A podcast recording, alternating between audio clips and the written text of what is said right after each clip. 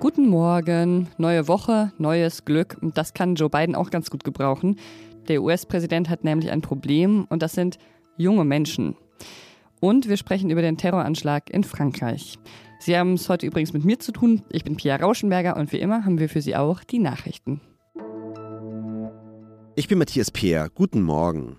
Israels Militär weitet seine Bodenoffensive im Gazastreifen aus. Nach Kämpfen im Norden des Küstengebiets will die Armee nun auch im südlichen Gazastreifen gegen die Hamas vorgehen. Die israelischen Streitkräfte meldeten zudem eine Reihe von Luftangriffen auf den Süden von Gaza.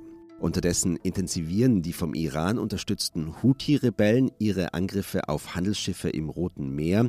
Die Houthis sprachen von einem Einsatz gegen zwei israelische Schiffe. Israelische Behörden bestreiten eine Verbindung der Schiffe zum Staat Israel.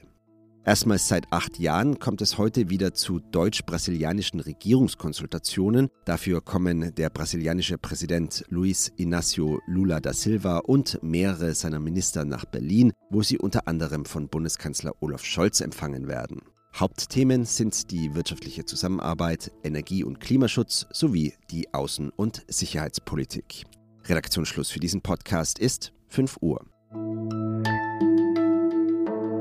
Als Joe Biden neulich Beyoncé, Britney Spears und Taylor Swift verwechselt hat, you could say even this harder than getting a, a ticket to the Renaissance tour or, or, or Britney's tour. She's down in, it's kind of warm in Brazil right now.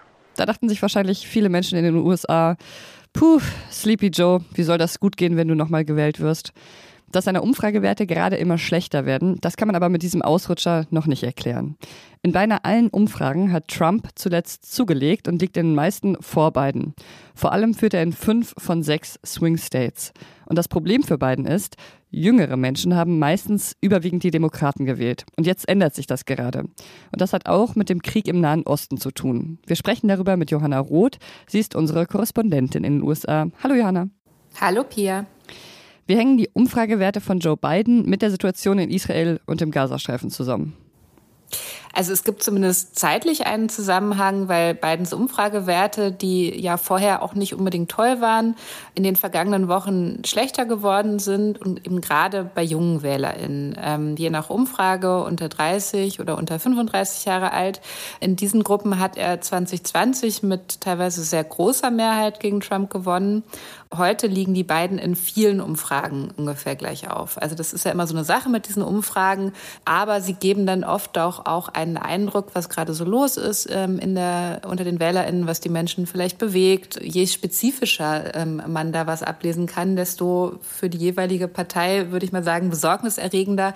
Und eben, dass das jetzt doch gerade so, so unter den jungen WählerInnen schlecht aussieht für beiden, das deutet darauf hin, hm, ähm, also mit ihm haben die Demokraten offenbar ein Problem, diese Gruppe zu erreichen. Und das könnte eben auch mit der Situation in Israel und Gaza zusammenhängen.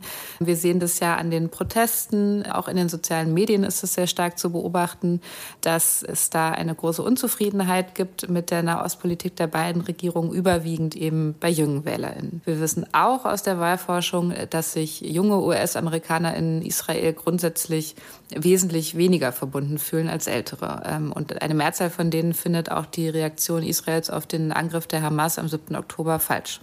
Und welche Erwartungen hätten diese jungen Wählerinnen an Joe Biden und die Demokraten? Wie sollten sie Ihrer Meinung nach mit Israel und dem Gazastreifen umgehen?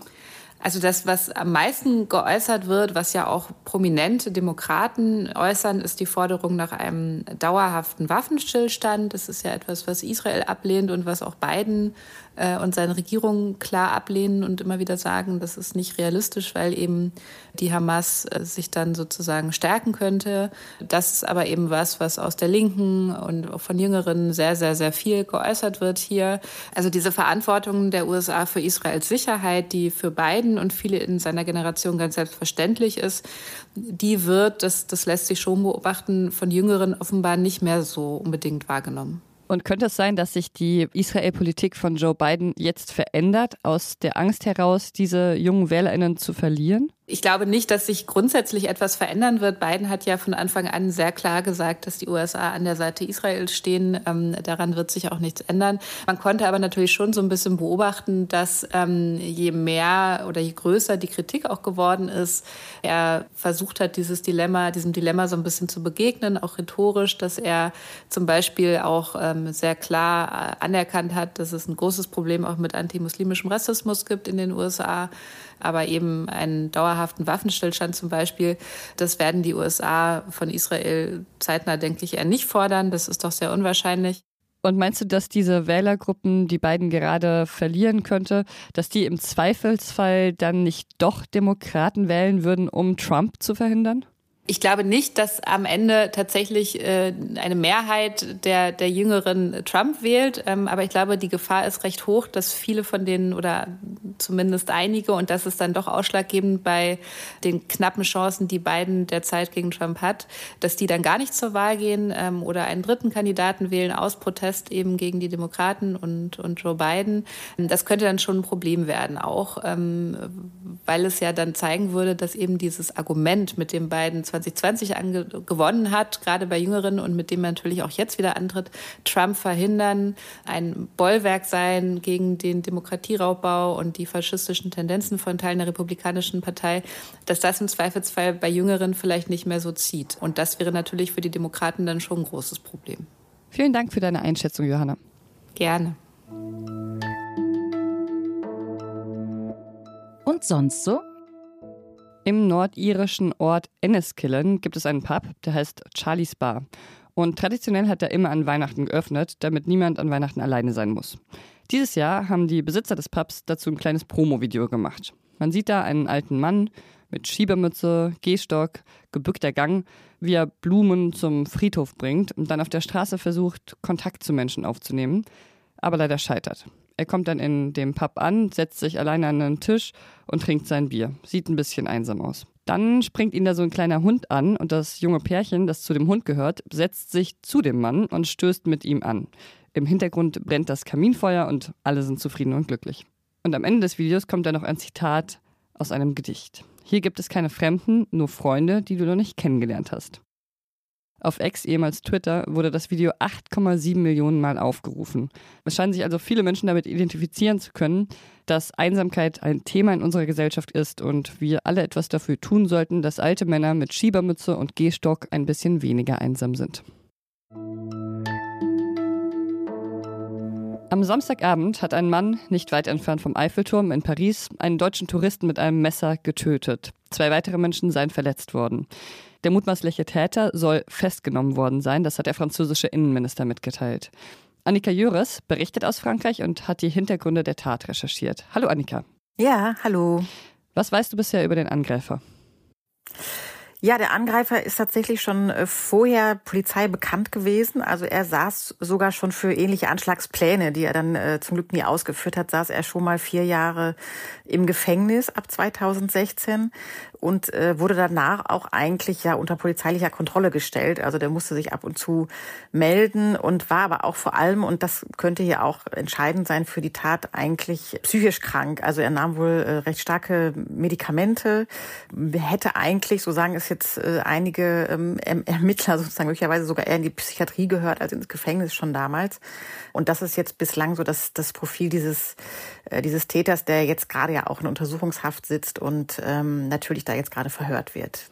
Und weiß man schon was über das Motiv seiner Tat? Äh, was er angegeben hat jetzt in Polizeigewahrsam ist, dass er sagt, er äh, halte es nicht mehr aus, so waren, glaube ich, seine Worte, dass so viele muslimische Menschen in Afghanistan und in Palästina getötet werden. Und äh, er hat ja auch Allahu Akbar gesagt bei seiner Tat, oder zumindest als die Polizei ankam, hörten sie wohl diesen, diesen Ruf. Deswegen gilt er jetzt in jedem Fall als Terrorist, sehr wahrscheinlich islamistischer Terrorist. Aber wie gesagt, es kann auch eine entscheidende Rolle spielen, ähm, dass er eben diese starke äh, psychische Krankheit hatte. Frankreich und mehrere andere EU-Staaten hatten ja schon ihre nationale Terrorwarnstufe erhöht, aus Angst vor Attentaten mit Bezug zum Nahostkonflikt, so wie das jetzt theoretisch auch eins sein könnte. Richtet Frankreich sich auf eine Art Welle solcher Anschläge ein? Also da, davon ist auf jeden Fall auszugehen. Also wir haben ja hier auch gerade die höchste Terrorwarnstufe und ähm, ganz bezeichnend dafür war eigentlich äh, ein Mediziner, der da vor Ort war, und noch versucht hat, das Opfer, das deutsche Opfer zu retten, was ja dann leider vergeblich war. Aber der sagt in einem Polizeiinterview, dass jetzt gerade alle, also alle Krankenschwestern, Notfallärzte, natürlich auch die Polizei und andere Sicherheitsbehörden sich sehr stark darauf vorbereiten, dass sich das, was sich international abspielt, also im Nahostkonflikt, auch in Frankreich niederschlagen wird. Im Moment sind hier tatsächlich gerade alle, alle Warnstufen gerade auf ganz, ganz rot gestellt. Vielen Dank dir für die Infos, Annika. Ja, gerne. Und das war's von mir für heute früh. Ich hoffe, ich konnte Sie gut in diesen Montag hinein begleiten. Heute Nachmittag holt Sie dann hier Konstanze Keins ab mit den neuesten Nachrichten. Kritik, Lob, frohe Weihnachten bitte an wasjetzt.zeit.de. Ich hoffe, Sie kommen gut in die Woche. Ich bin Pierre Rauschenberger. Machen Sie es gut. Und ich habe früher in der Kneipe gearbeitet und war überrascht, wie viele Menschen dort regelmäßig allein hingekommen sind, eigentlich täglich. Und es waren dann auch immer die Leute, die meistens genau dasselbe Getränk getrunken haben, zum Beispiel immer ein Glas Weißwein mit genau zwei Eiswürfeln.